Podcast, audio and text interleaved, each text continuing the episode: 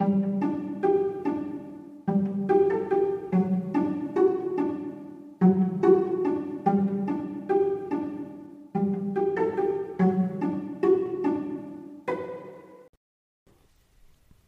und herzlich willkommen. Schön, dass ihr den Weg in meine Vorleseecke gefunden habt. Macht es euch bequem und leiht mir euer Ohr. Dann lese ich euch was vor.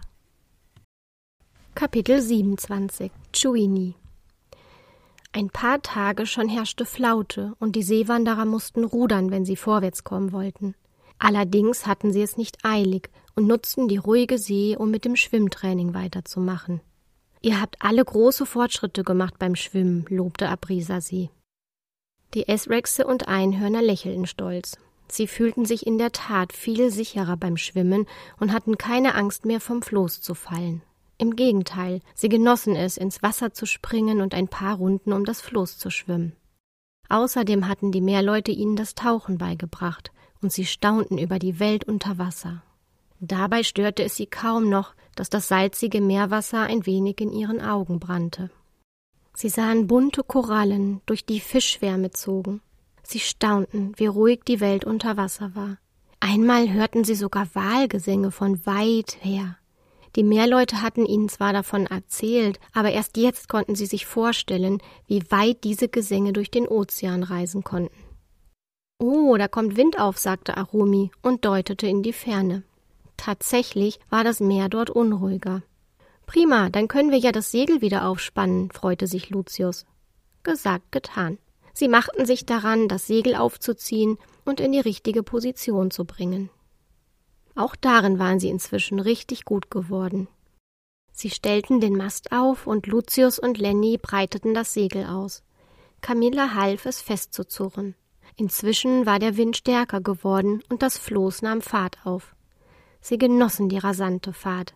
Wind wehte um ihre Nasen und das Wasser rauschte nur so an ihnen vorbei. Eine Delfinschule begleitete sie eine Weile, drehte dann aber ab. Sie bemerkten, dass auch andere Wale und Fische sich von ihnen entfernten.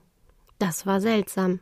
Sie flogen nur so dahin mit dem starken Wind im Segel, bis Arulin sie schließlich warnte, ihr müsst aufpassen, wo ihr hinsteuert. Das war allerdings gar nicht mehr so leicht, da der Wind immer stärker wurde. Und nicht nur der Wind. Da zieht etwas an unserem Floß, sagte Camilla plötzlich. Sie versuchten, mit den Rudern gegen den Sog anzupaddeln, aber sie kamen kaum vom Fleck. Auch die Meerleute schoben und zogen am Floß, aber auch das half nichts. Und dann sahen sie, was sie anzog. Das ist der Gurgelstrudel, rief Aprisa. Ich hätte nicht gedacht, dass seine Anziehungskraft auf euer Floß so stark ist. Deshalb waren hier keine Meerestiere mehr neben ihnen. Diese hatten sich in Sicherheit vor dem Gurgelstrudel bringen wollen. Einhörner, Esrexe und Meerleute ruderten und schoben und zogen mit vereinten Kräften, doch der Gurgelstrudel zog sie unerbittlich zu sich. Doch plötzlich merkten sie, dass das Floß nicht weitergezogen wurde. Es stand still, obwohl das Wasser trotzdem in Richtung des Strudels zog. Uff, was für ein Glück. Ich dachte schon, wir versinken im Schlund des Strudels, sagte Lenny erleichtert. Auch alle anderen sahen erleichtert aus. Äh, was ist das da? fragte Kriemhild mit bebender Stimme und deutete auf etwas Langes mit Saugnäpfen dran, das sich um eine Ecke des Floßes gewunden hatte. Ein weiteres, langes, mit Saugnäpfen behaftetes Ding schlang sich um das Floß. Dann begann die See unter ihnen heftige Wellen zu schlagen, und ein dicker Kopf tauchte aus dem Wasser, mit gelben Augen. Ah, das ist Krall, der böse Krake, brüllte Kori. Wo? fragte der Krake und sah sich suchend um. Oh nein, Hilfe, was sollen wir tun? Er wird unser Floß zerstören und wir werden alle im Strudel versinken, schrien alle durcheinander. Werdet ihr nicht, ich halt euch ja fest, sagte der Krake mit beruhigender Stimme. Chuini, alter Freund, rief Arumi lachend. Wie schön, dich zu sehen. Du tauchst genau zum richtigen Zeitpunkt auf. Die Meerleute strahlten den Riesenkraken an. Sie hatten um sich selbst keine Angst gehabt. Wenn der Strudel sie eingesogen hätte, dann hätten sie sich einfach auf den Meeresgrund ziehen lassen, wären unten wieder herausgeschwommen und in sicherer Entfernung wieder an die Oberfläche aufgestiegen. Es war nicht gefährlich für sie, aber manchmal wurde dem einen oder anderen Meermenschen schlecht von dem Gewirbel des Strudels, und daher vermieden es die meisten, sich hineinziehen zu lassen. Leute, das ist unser Freund Chuini. Er bewacht den Gurgelstrudel und hilft Seefahrern, die in Gefahr sind, erklärte Arolin. Danke, Chuini, das ist sehr nett von dir, sagte Camilla, unendlich erleichtert.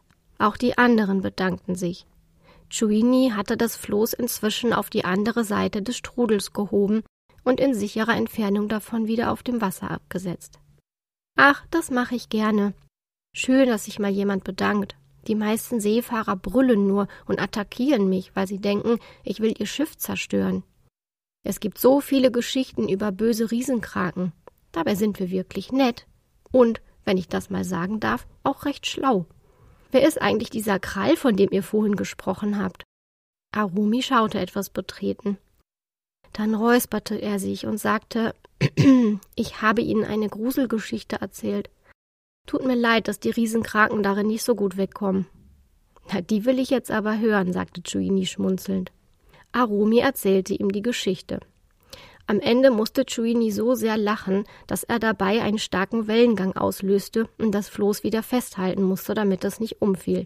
Na, dieser Krall erinnert mich ein bisschen an meinen Urgroßvater. Der mochte es auch nicht, aufgeweckt zu werden. Und diese möchtegern Piraten sind ja so herrlich blöd. Die Geschichte werde ich mir merken. Die ist gut. Haha, sagte Chuini immer noch lachend. Arumi war erleichtert, dass Chuini nicht böse war. Zum Glück waren Riesenkraken nicht nur nett und schlau, sie hatten auch einen ausgeprägten Sinn für Humor. Und sie konnten die Farbe wechseln. Camilla erinnerte sich, dass Aprisa ihr das einmal erzählt hatte. Stimmt es, dass Kraken die Farbe ändern können? fragte sie Chuini. Ja, das stimmt. Die kleinen Kraken machen das, um sich zu tarnen.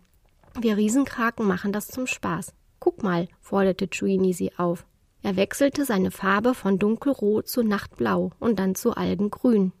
Dann erschien ein buntes Muster auf seiner Haut, das an ein Korallenriff erinnerte. Wow, das ist ja toll, staunte Kriemhild. Ja, das würde ich auch gerne können, meinte Suzette. Was macht ihr überhaupt so mitten auf dem Ozean? Ich habe noch nie gehört, dass Einhörner und Esrixe das Meer befahren, sagte Chuini. Sie erzählten ihm, wie Lucius die Idee gehabt hatte, ein Floß zu bauen und wie kläglich ihre erste Fahrt geendet hatte und wie sie ein neues Floß gebaut hatten und beschlossen, damit eine Seewanderung zu machen. Das klingt nach einem Abenteuer, meinte Chuini. Dann wünsche ich euch eine gute Reise. Wenn ihr auf dem Rückweg hier vorbeikommen solltet, würde ich mich freuen, von euren Erlebnissen zu hören. Ich hebe euch dann auch gerne wieder über den Gurgelstrudel. Er zwinkerte ihnen zu, was bei seinen riesigen Augen beeindruckend aussah. Sie verabschiedeten sich und freuten sich, bereits einen neuen Freund auf dieser Reise getroffen zu haben. Hat euch diese Folge gefallen? Dann seid bei der nächsten wieder dabei und erlebt neue Abenteuer mit unseren Freunden aus Malaminupuni und aus dem Drachenwald. Ich freue mich schon auf euch. Tschüss und bis bald.